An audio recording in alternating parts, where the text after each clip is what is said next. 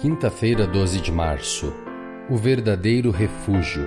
Quem dera que eu tivesse asas como a pomba, voaria até encontrar repouso. Salmo 55, verso 6. Em um internato, alguns alunos travessos desobedeceram ao regulamento e foram nadar em um rio próximo ao colégio.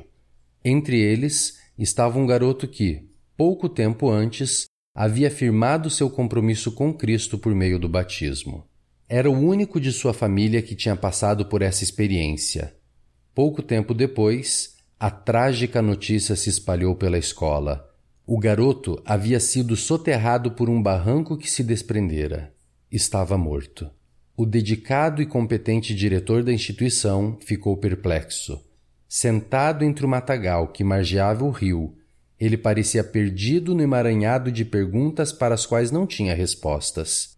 Quem sabe, desejou não estar ali, fugir para muito longe, mas a realidade tinha o controle, impunha seu ritmo e precisava ser enfrentada. É sempre assim. Alguma vez você já viveu uma situação semelhante? Embora por uma razão diferente? Quis se distanciar de tudo e de todos, sair de alguma grande adversidade e não ter que enfrentar um problema doloroso? Muitas pessoas vivem sobrecarregadas com dificuldades impostas por terceiros ou geradas por elas mesmas, incapazes de gerenciá-las e muitas vezes, temerosas pelos resultados, inutilmente vêm na fuga a melhor saída.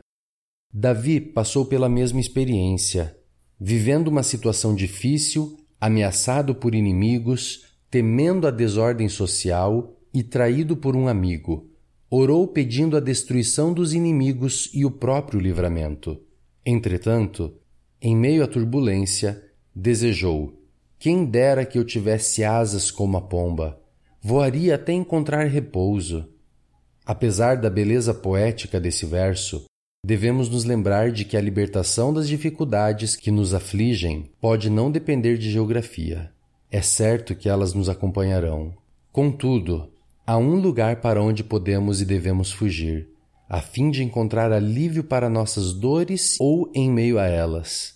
As Escrituras muitas vezes relacionam descanso a uma atividade ou experiência resultante do relacionamento com Deus. Esse descanso é paz, serenidade, confiança e esperança vivenciada no centro da batalha. Então, o refúgio onde devemos buscar este repouso não é outro senão o próprio Deus. É no descanso da comunhão com Ele que somos fortalecidos para as lutas da vida. Davi entendeu isso e nos deixou o conselho: Confia os teus cuidados ao Senhor, e Ele te susterá. Estaremos seguros se fizermos o mesmo. Deus te abençoe.